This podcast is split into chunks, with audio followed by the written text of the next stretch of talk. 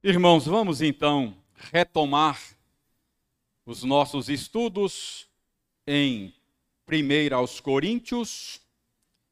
Chegamos ao verso 18 do capítulo 1.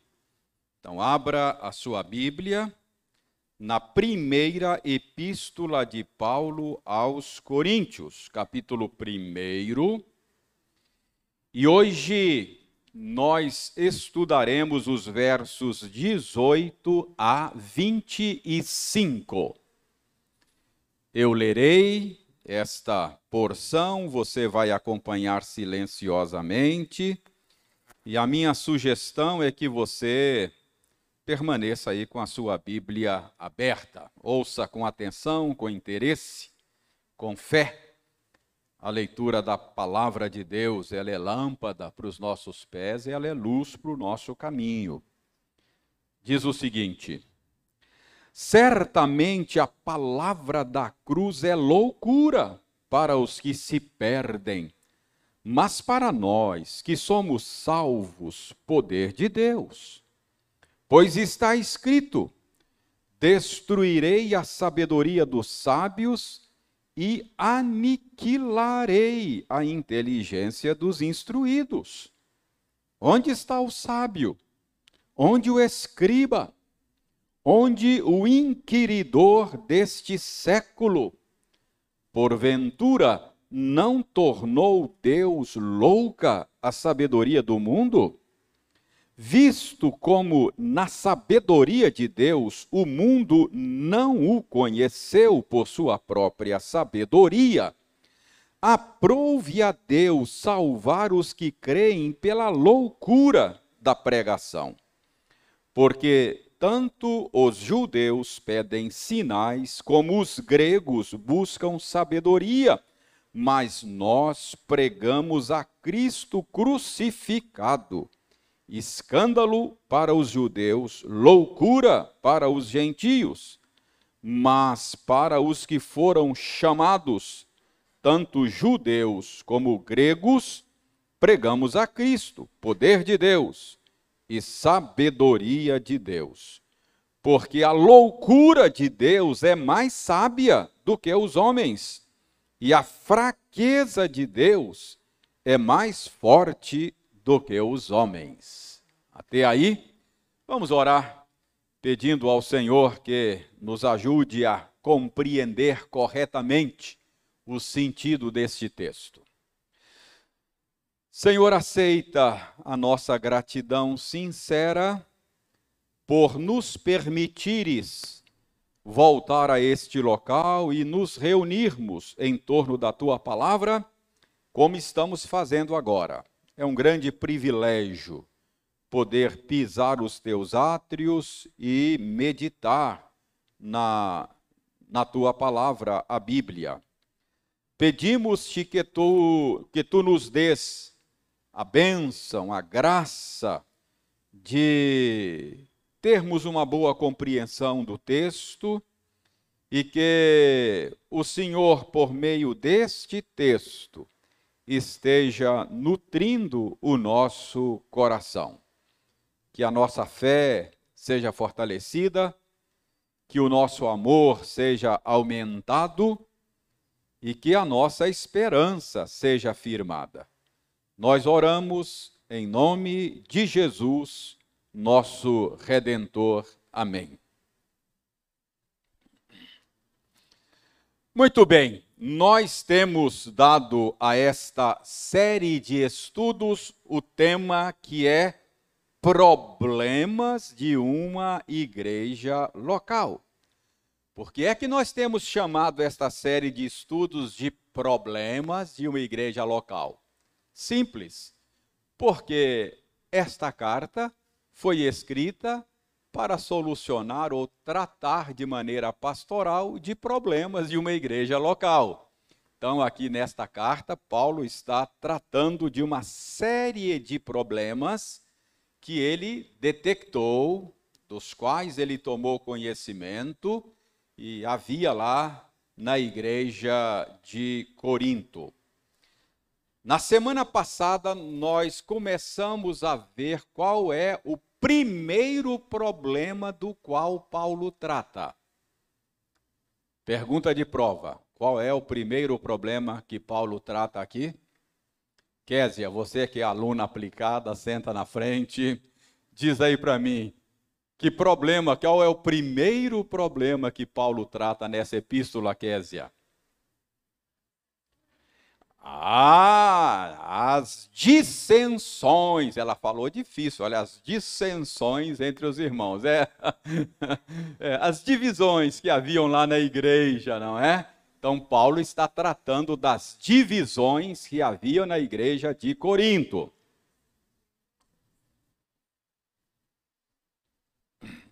Outra pergunta é: qual era a natureza destas dissensões? Qual era a natureza dessas divisões? Paulo disse que eram divisões em torno dos nomes de líderes, dos pastores. Ah, havia um grupo que dizia assim: Eu sou do grupo do Paulo. Havia um grupo que dizia: Não, eu sou do grupo do Cefas, do Pedro havia um outro grupo que dizia: não, eu sou de Apolo. Então surgiram certos fãs-clubes, não é? Ou fã-clubes lá na, na igreja de Corinto em torno dos nomes dos líderes. Ah, e isso estava, estava causando roturas no tecido do corpo de Cristo. Os crentes estavam se hostilizando. Ah, eles não se falavam, eles estavam é, é, é, brigando. Havia contendas, nós vimos, né, entre eles por causa destas preferências deles é, de, em, em torno dos líderes. Mas como é que é isso? Por que é que isso surgiu lá? Nós vimos na semana passada que os gregos eles tinham certas predileções assim em torno da, da filosofia. Os gregos eles eles, eles tinham preferências de escolas, de linhas filosóficas, assim como os brasileiros têm, têm o seu clube, o seu time de futebol de coração é, que os gregos gostavam de filosofia, assim como os brasileiros gostam de futebol. Então, eles tinham as suas escolas filosóficas prediletas.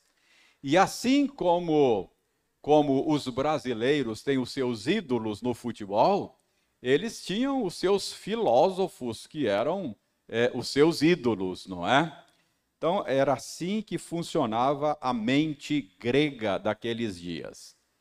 E parece que eh, esses cristãos de Corinto se converteram, vieram para a igreja, mas continuavam pensando com a mente secular. Isso acontece, não é? A pessoa nasceu de novo, mas ainda ele tem que crescer na graça, no conhecimento do Senhor, e muitas vezes a gente ainda tem uma visão de mundo é, que não bate com a Escritura. Então parece que era isso que estava acontecendo, eles trouxeram essa mentalidade para o seio da igreja. E, e Paulo então faz um apelo dramático à unidade aqui nessa passagem, e nós estudamos sobre esse apelo dramático que Paulo faz. Paulo diz: Eu rogo a vocês que vocês tenham o mesmo pensamento, né? sejam unidos de propósito e de pensamento. Paulo faz um, um apelo dramático.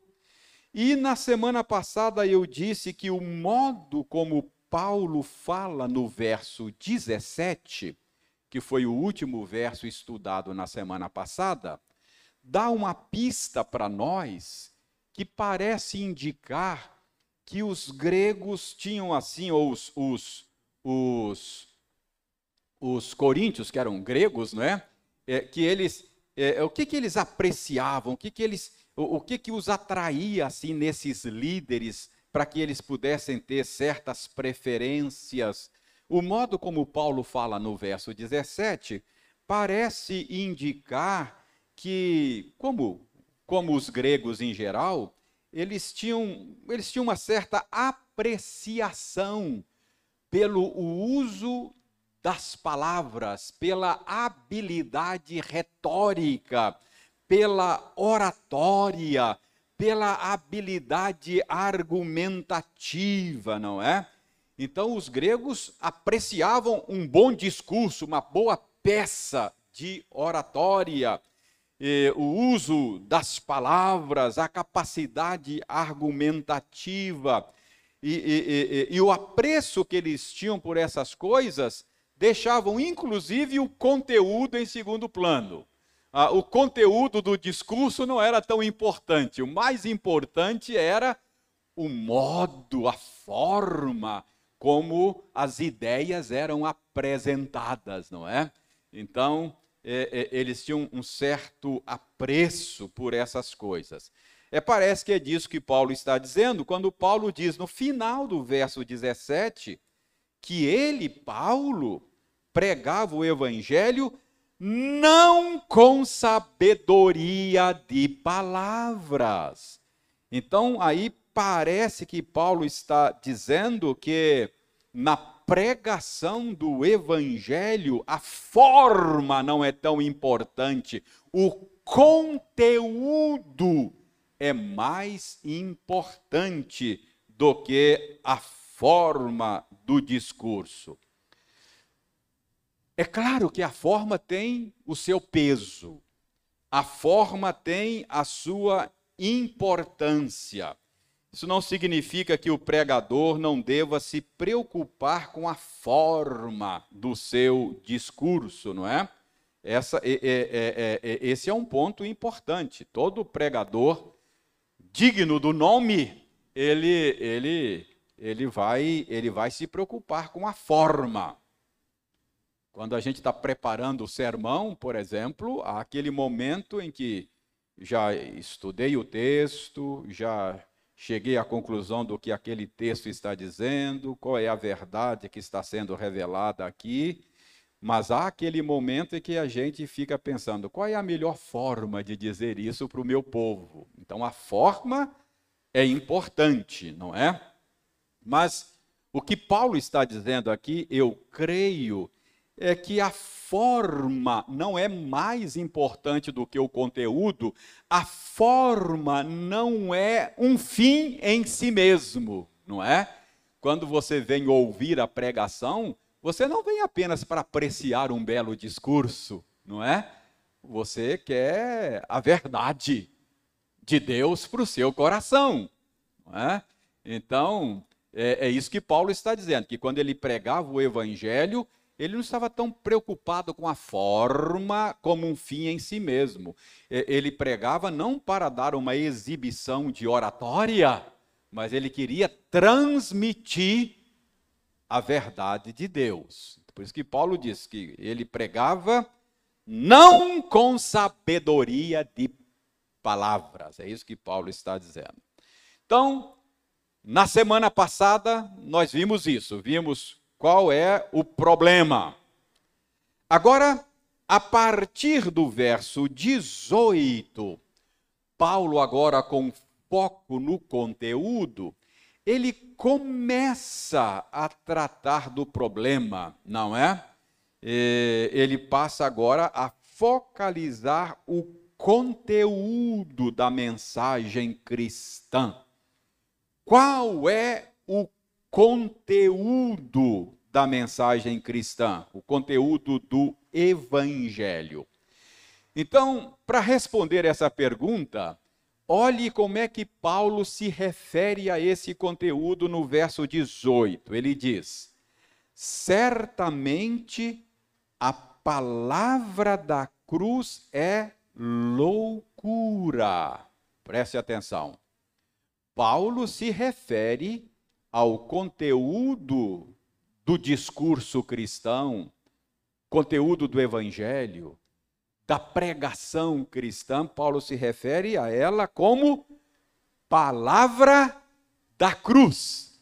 Isso é, isso é revelador. Então, o que que Paulo pregava? Qual era o conteúdo da sua pregação? Paulo pregava a palavra da cruz. Paulo chama de palavra da cruz o conteúdo da sua mensagem. No verso 23, ele se refere a esse conteúdo de uma outra maneira ligeiramente diferente. Ele diz que ele pregava a Cristo crucificado, não é? Então, qual era o conteúdo da mensagem de Paulo? Cristo crucificado. Qual era o assunto de Paulo, da pregação de Paulo? Cristo crucificado. Qual era o conteúdo da pregação de Paulo? A palavra da cruz. Mas uh, o, que, o, que, o que significa esta palavra da cruz? Irmãos, a pregação cristã a mensagem cristã, a qual Paulo chama de palavra da cruz, é uma narrativa a respeito do mundo, e esta narrativa tem no seu centro a cruz. Então, é a narrativa a respeito do mundo, cujo centro da narrativa é a cruz, a morte do Redentor. Então, esta é a mensagem cristã. Esta é a mensagem do Evangelho. É uma narrativa, é uma história. O Evangelho é uma história, não uma história, é a história, não é? A verdadeira história a respeito do mundo é a narrativa que explica o universo. Eu já tenho ensinado a vocês que esta narrativa do Evangelho, esta história sobre o mundo, ela pode ser dividida em quatro capítulos. Não é isso? Lembra? Criação, queda, redenção e consumação, não é? Então, essa é uma boa maneira de você resumir o conteúdo do Evangelho. O conteúdo desta narrativa que Paulo chama de palavra da cruz. Criação, queda, redenção e consumação. É exatamente isso. É esta a história bíblica. Criação. No princípio, criou Deus os céus e a terra. Não é? Então, essa história começa assim. No princípio, criou Deus os céus e a terra. Quando você chega no capítulo 3 do livro de Gênesis, você descobre que houve uma queda. Houve uma queda. Os seres humanos que Deus criou, a sua imagem e semelhança, que Deus criou para a sua glória, eles se rebelaram contra o seu Criador. Então, houve uma queda. Esse é o problema mais básico da humanidade. É a sua rebelião contra o seu Criador. Mas logo lá na queda, desde lá do início, o Senhor já anunciou a redenção. Ele disse que já estava a caminho um descendente da mulher que haveria de esmagar a cabeça da serpente, não é?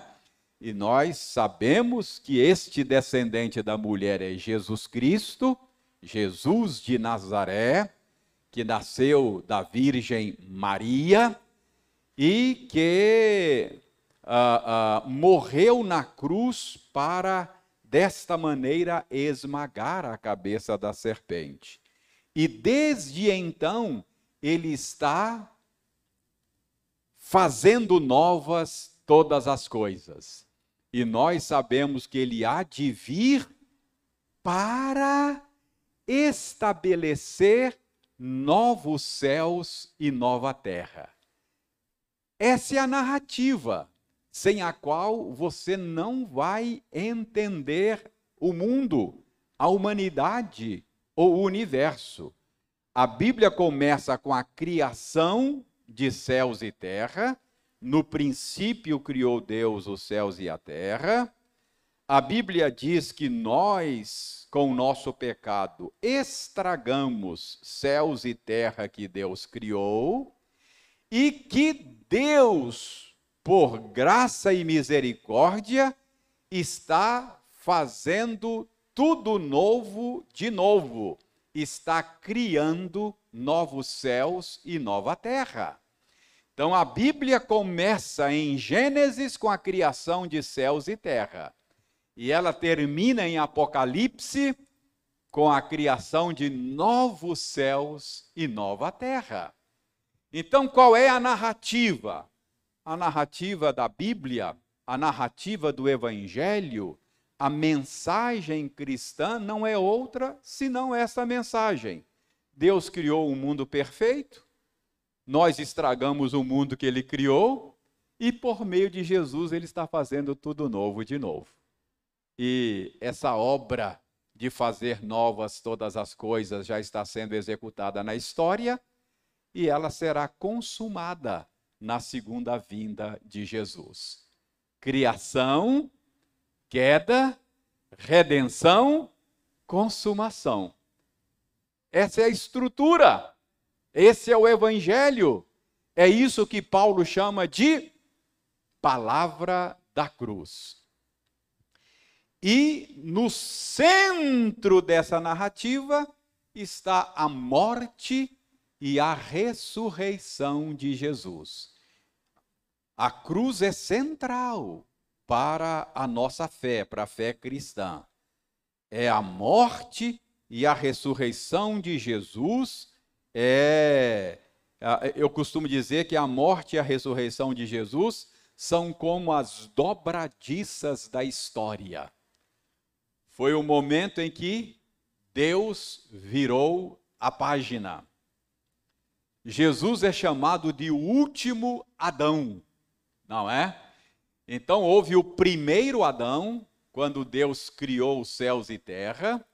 Esse primeiro Adão colocou tudo a perder. Jesus Cristo veio, tomou para si a humanidade nossa maculada pelo pecado e a levou na cruz. Então, a cruz, a morte de Jesus, não foi outra coisa senão a condenação da velha humanidade. Lá na cruz, Deus julgou e condenou a velha humanidade. Mas ao terceiro dia, ele ressuscitou uma nova humanidade surgiu ali.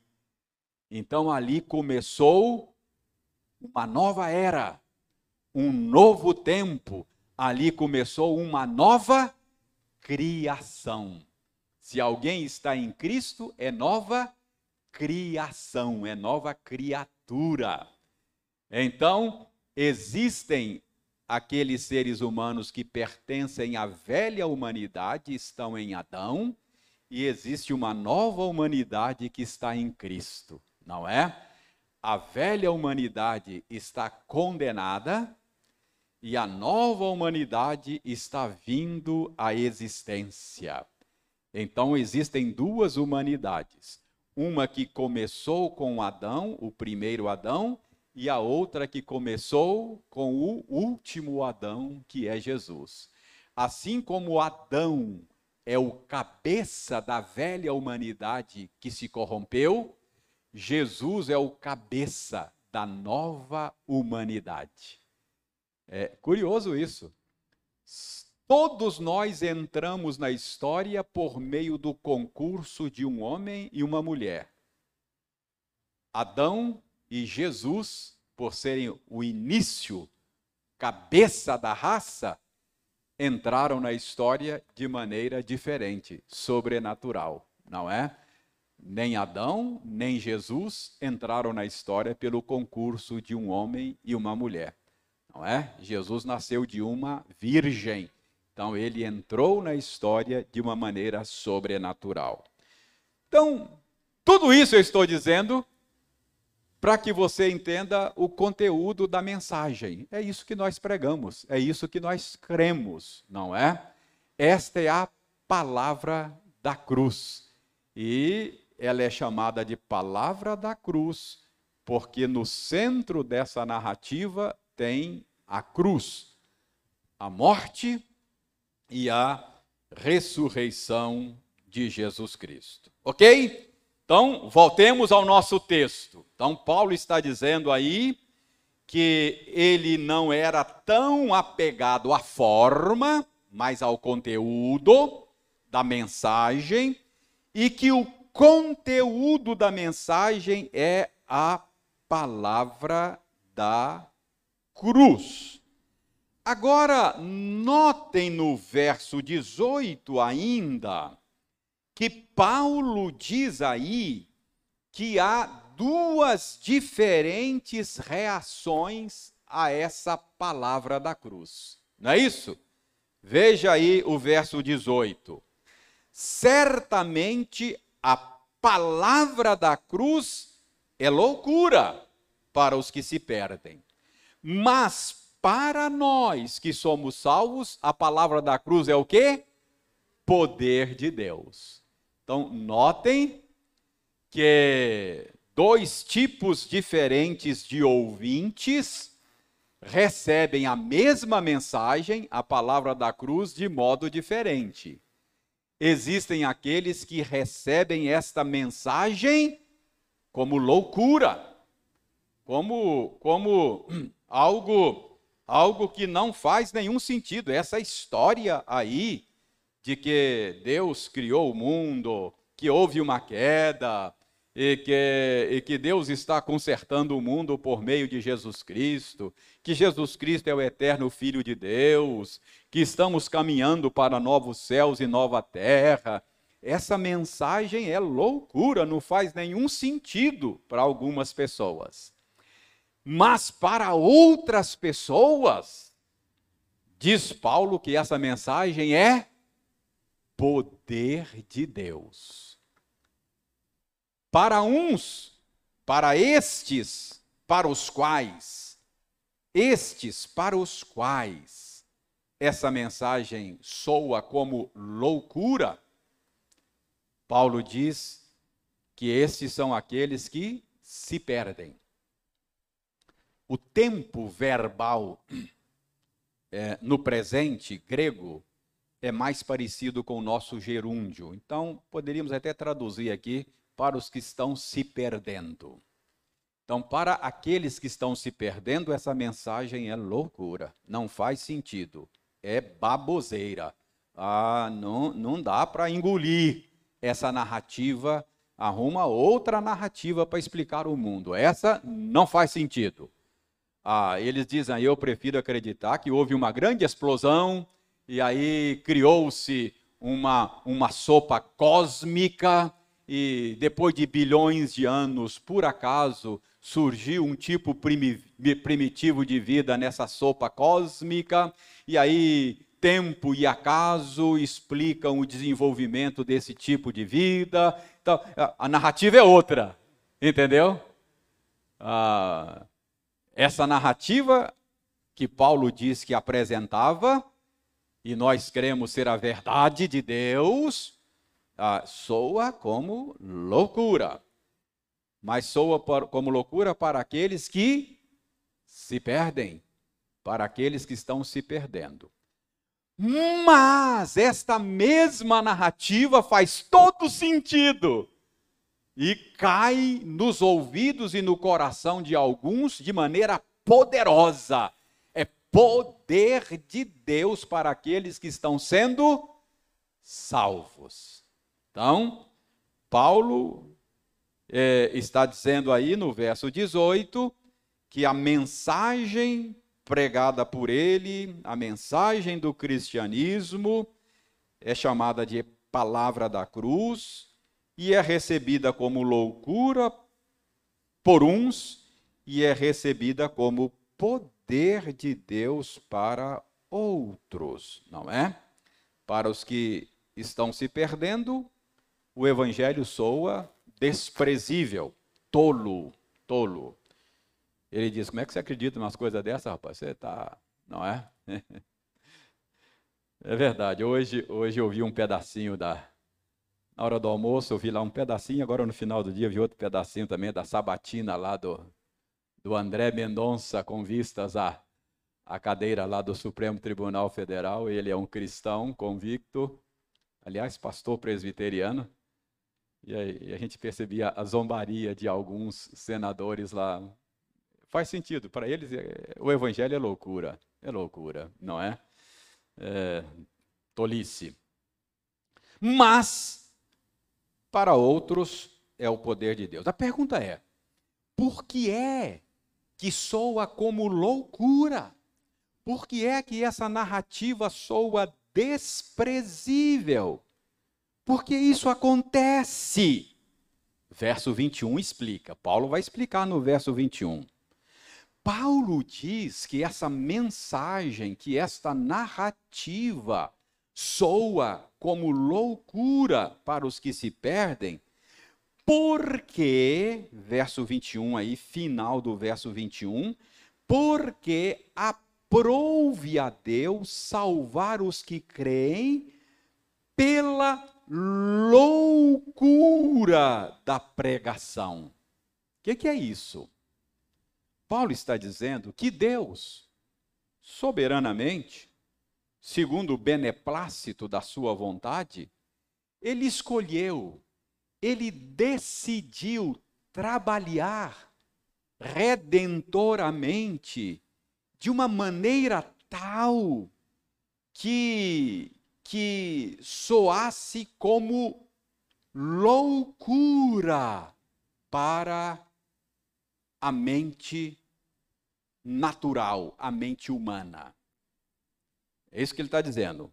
Aprove a Deus, Deus escolheu, Deus decidiu operar de uma maneira tal que, que a mente humana, a sabedoria humana considerasse louca, considerasse loucura. E a pergunta é: por que, que Deus decidiu trabalhar assim? Por que é que Deus decidiu operar desta forma?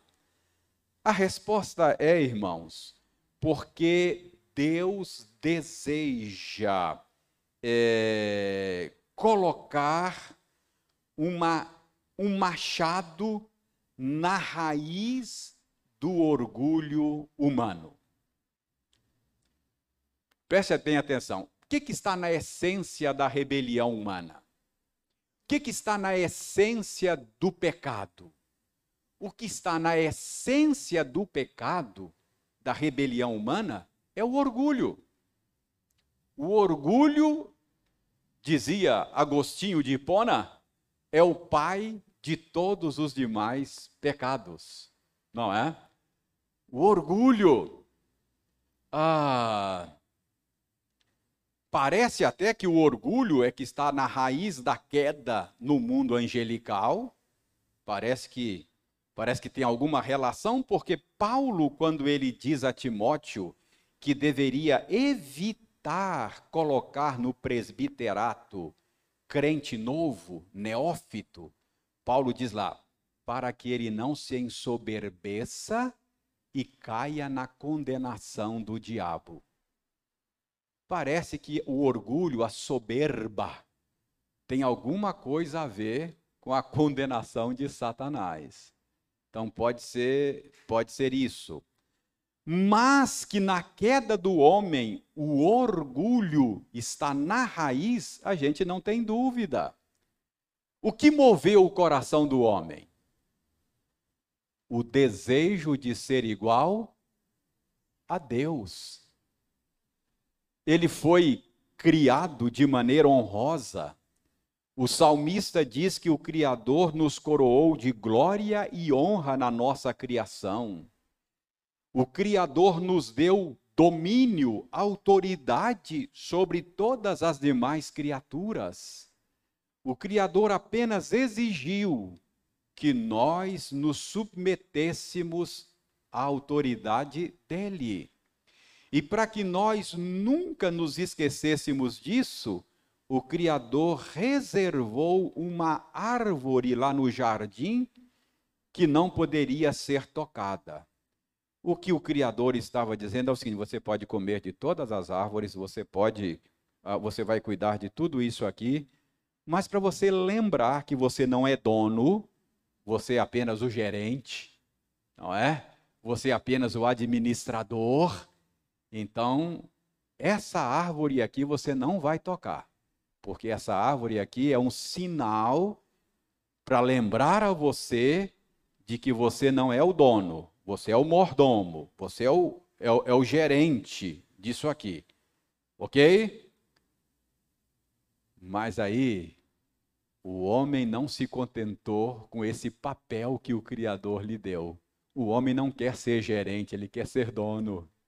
Orgulho está na raiz da queda e do pecado. Logo, Deus, como um bom como um bom professor, não é? Decidiu redimir um povo para si de uma maneira que pudesse desfazer o orgulho humano, de uma maneira que pudesse jogar por terra o orgulho humano. O Ildeir leu aqui uma passagem para nós, Paulo explicando como é que Deus salva o pecador? Não por obras, não pelo desempenho dele. E aí Paulo faz uma pergunta retórica naquele texto que o Ildeir leu. Paulo, Paulo pergunta assim: onde, pois, a jactância fica de todo excluída?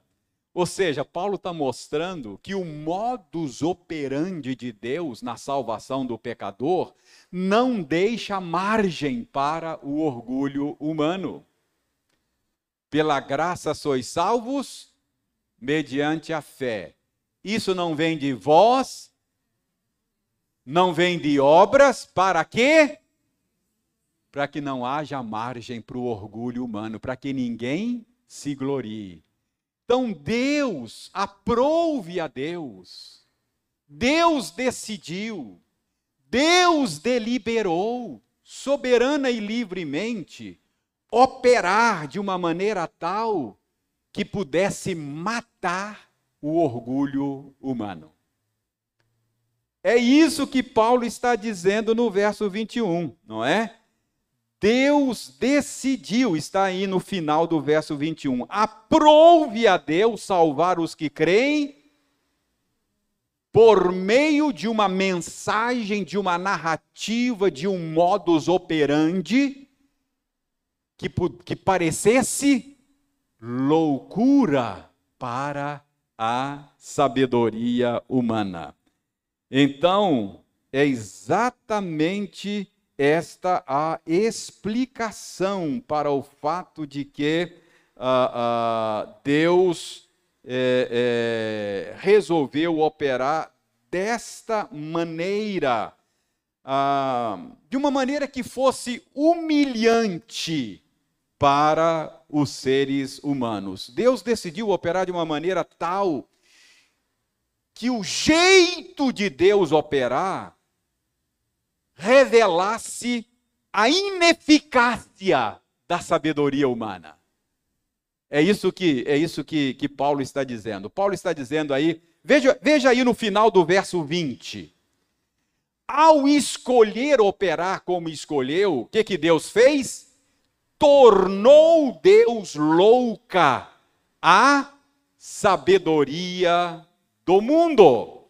Então preste atenção.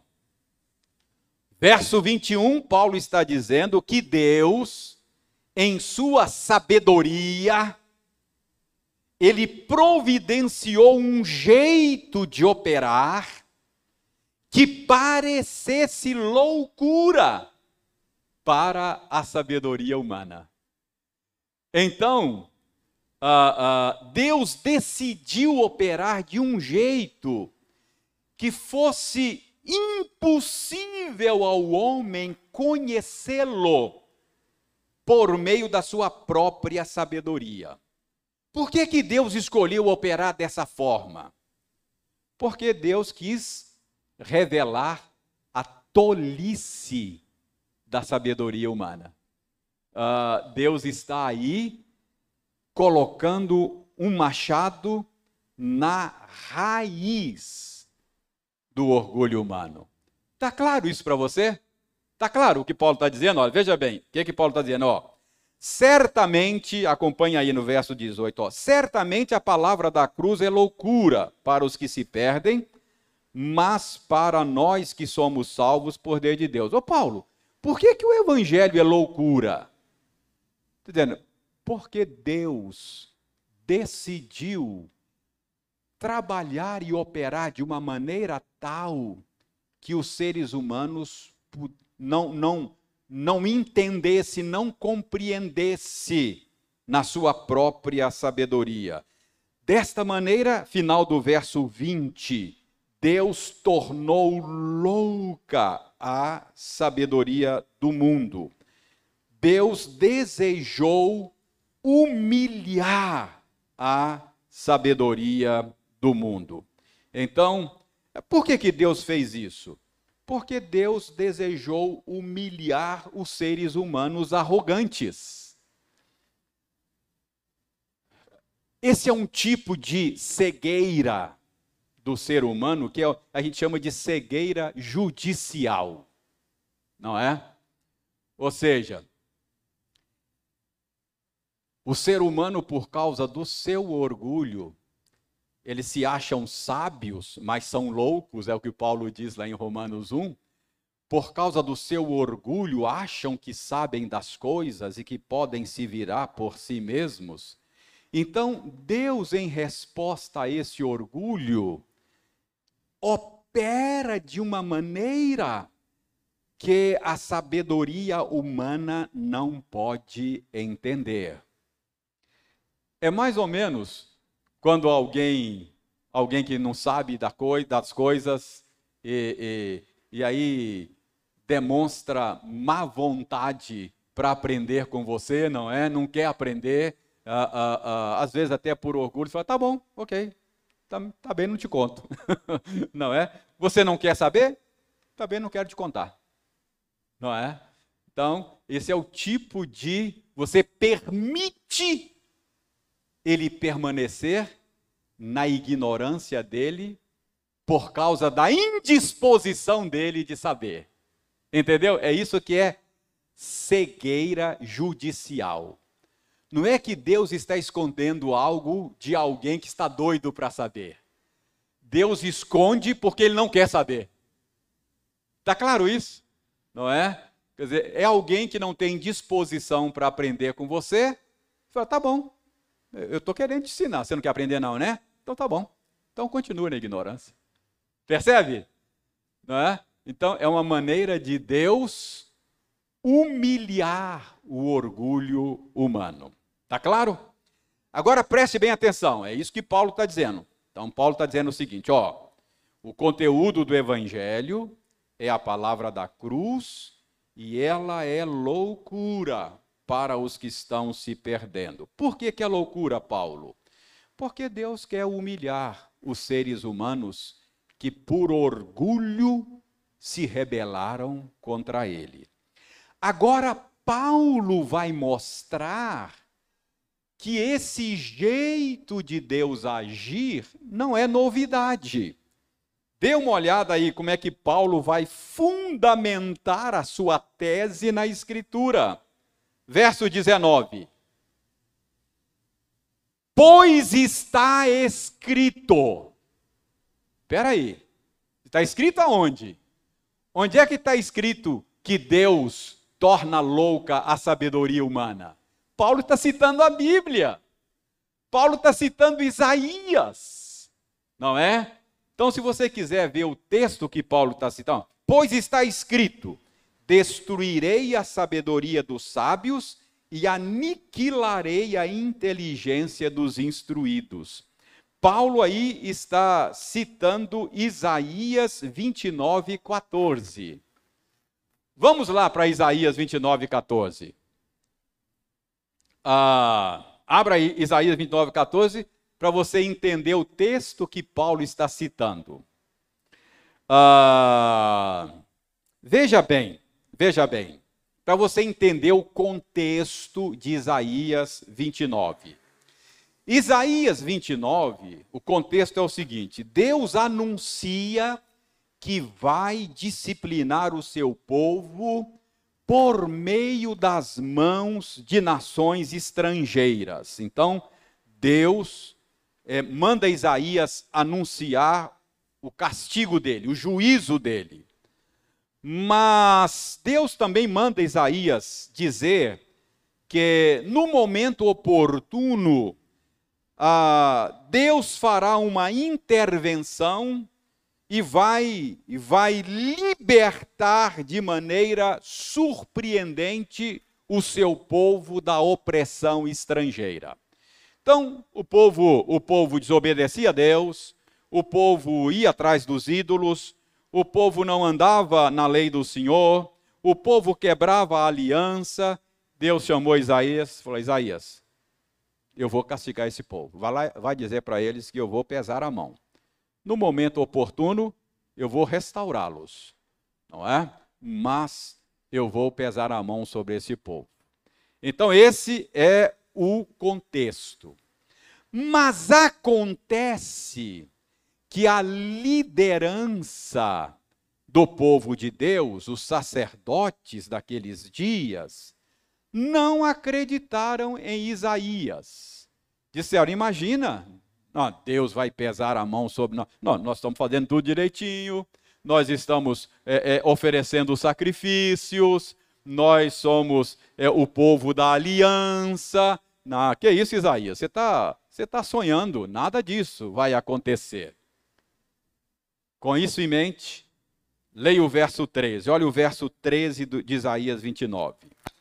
O Senhor disse: Visto que este povo se aproxima de mim, e com a sua boca e com seus lábios me honra, mas o seu coração está longe de mim, e o seu temor para comigo consiste só em mandamentos de homens que maquinalmente aprendeu, ou seja, a religião em Israel, em Judá, estava bombando, mas era era algo mecânico, era, é, é, era, era, era religião de lábios, mas o coração estava longe do Senhor. É isso que o verso 13 está dizendo.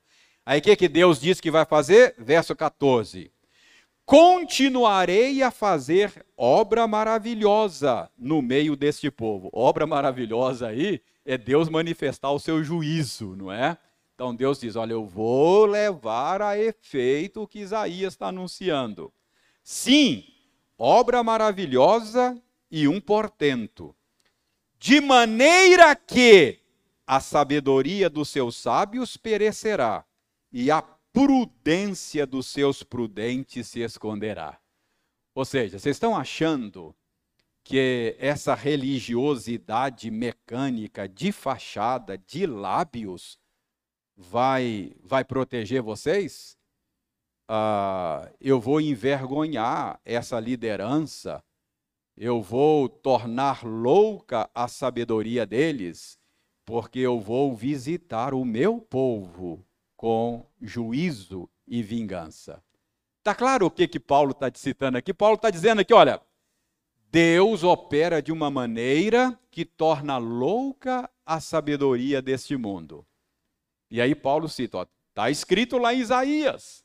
Deus já fez isso no passado. Deus disse que destruiria a sabedoria dos sábios e aniquilaria a inteligência dos. É, a, a, a inteligência dos instruídos. E aí, verso 20, Paulo faz essas perguntas retóricas: Onde está o sábio? Onde o escriba? Onde o inquiridor deste século? Porventura não tornou Deus louca a sabedoria do mundo?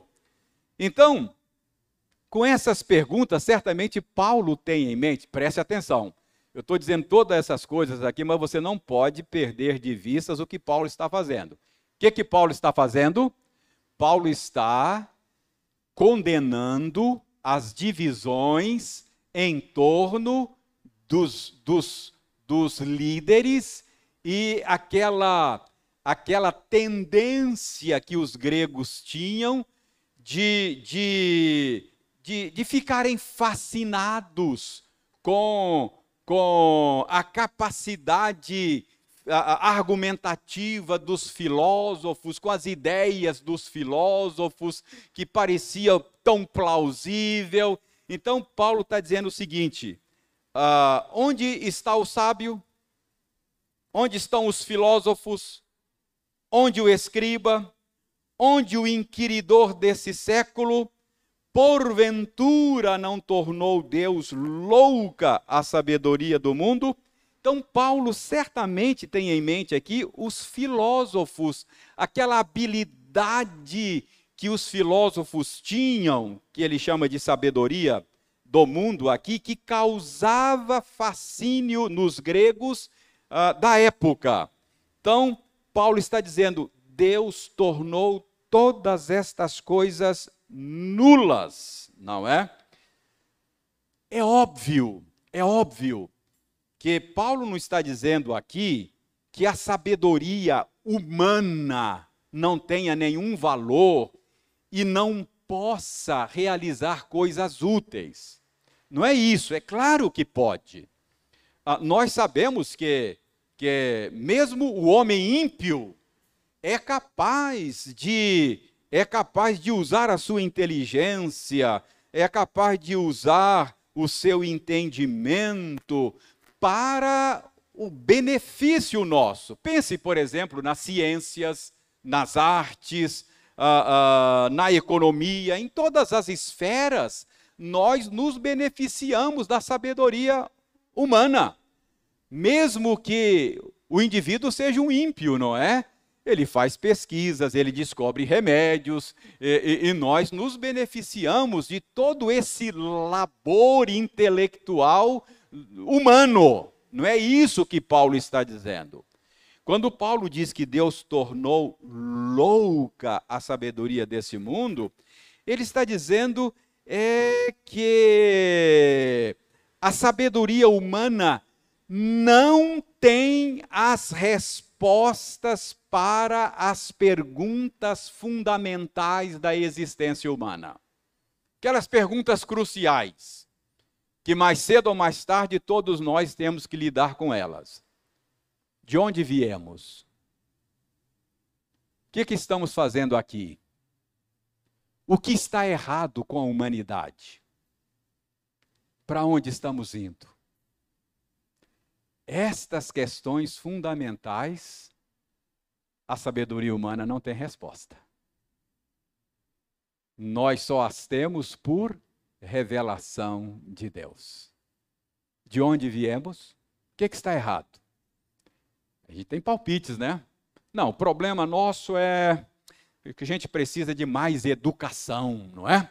Se a gente, se a gente é, é, é, conseguir uma boa educação, educação de qualidade para o povo, ah, nós vamos estabelecer um paraíso aqui.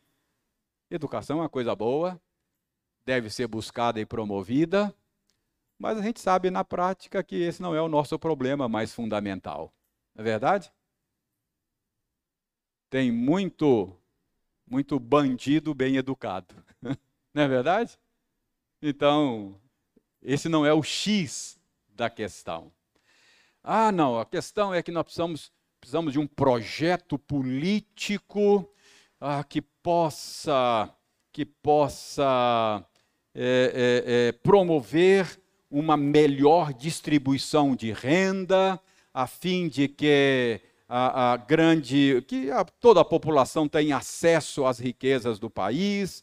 O que nós temos é uma distribuição de renda muito ruim, uma meia dúzia é, tem nas mãos a riqueza do país. Então, se a gente conseguir aqui um, um reajuste nessas coisas, nós vamos ter um paraíso aqui. Uma, uma distribuição das riquezas do país mais justa, isso é desejável, não é verdade? Mas não é esse o X da questão, não é? Se fosse assim, é, gente que já tem, sobretudo aí, você vê isso muito na, na, política, não é? Gente que já tem tanto não para de roubar, não é? Então, qual é o ponto? O que, é que está errado? Criação, queda.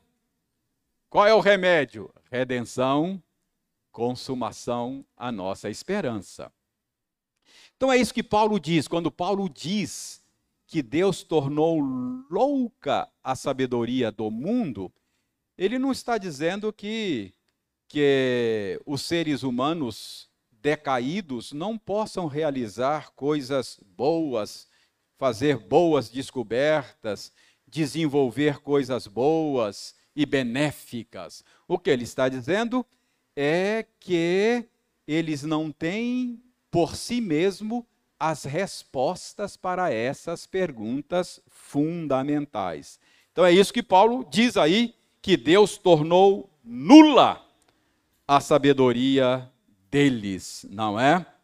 Uh, então, veja bem, uh, versos 22 a 24, Paulo inclui aí também a ignorância culposa dos judeus. Vejam bem, porque tanto os judeus pedem sinais, como os gregos buscam sabedoria.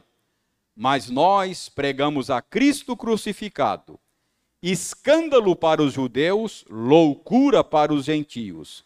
Mas para os que foram chamados, tanto judeus como gregos, pregamos a Cristo, poder de Deus e sabedoria de Deus. Se o fascínio dos gregos era por sabedoria, o fascínio dos judeus era por sinais sobrenaturais. Lembram como eles viviam pedindo a Jesus sinal para que eles pudessem crer em Jesus, porque para a mente judaica, uh, o Messias, alguém que se dizia Deus, enviado por Deus, ele tinha que apresentar as suas credenciais, não é? Por meio de manifestações extraordinárias. Uh, ele tinha que vir e vencer os seus inimigos. Mas Jesus era um Messias exatamente diferente dos termos judaicos. Manso, humilde, um Messias crucificado que se deixa ser derrotado pelos seus inimigos. Então, para a mente judaica, esse tipo de Messias era uma contradição. Então, Deus escolheu a, a, a manifestar em fraqueza a sua força e o seu poder. É isso que Paulo está dizendo aí. O jeito de Deus agir para a mente grega é loucura. O jeito de Deus agir para a mente judaica é um escândalo. Isso é uma fraqueza. Eu não vou, eu não vou seguir um Messias fracassado, morto e humilhado. Isso para mim é sinal de fraqueza, dizia o judeu. O grego dizia: não faz sentido essa história de que Deus criou todas as coisas, de que um Messias veio para começar tudo novo de novo, isso é loucura. Então, tanto para a mente judaica quanto para a mente grega, o evangelho não faz sentido. É loucura para um e é fraqueza para outro. Agora veja como é que Paulo termina, verso 25. Paulo diz: é verdade. Deus escolheu trabalhar assim, de uma maneira que parece fraqueza, mas a fraqueza de Deus é mais forte do que os homens. Deus escolheu trabalhar de uma maneira que parece loucura, mas a loucura de Deus é mais sábia do que a sabedoria dos homens. Então, preste bem atenção. O que, é que Paulo está fazendo aqui? Paulo, depois de dizer que o importante era o conteúdo, a palavra da cruz, ele diz: Esta palavra da cruz é uma mensagem fraca para alguns e é uma mensagem louca para outros, judeus e gentios gregos. Mas é o poder de Deus para a salvação do seu povo. É a sabedoria de Deus, porque Deus aprouve a ele operar de uma maneira aparentemente fraca e aparentemente louca. Por que Deus fez assim? Para envergonhar, para humilhar a sabedoria humana. Você vai dizer assim, mas qual é o problema que Paulo está tá tratando? Que a Kézia falou no início? Divisões. O que, que isso tem a ver com divisões? Não é? Irmãos, preste bem atenção. Paulo está mostrando que o problema daquelas divisões era uma na raiz delas era estava a falha em compreender o jeito de Deus trabalhar. Deus opera de uma maneira tal que, que despreza a sabedoria humana. Por que é que os coríntios estavam se dividindo e brigando entre eles? Por valorizar a sabedoria humana. Olha só. Porque eram fascinados com a filosofia, com a retórica, com a oratória. Eles, ah, não, eu prefiro a oratória de Paulo.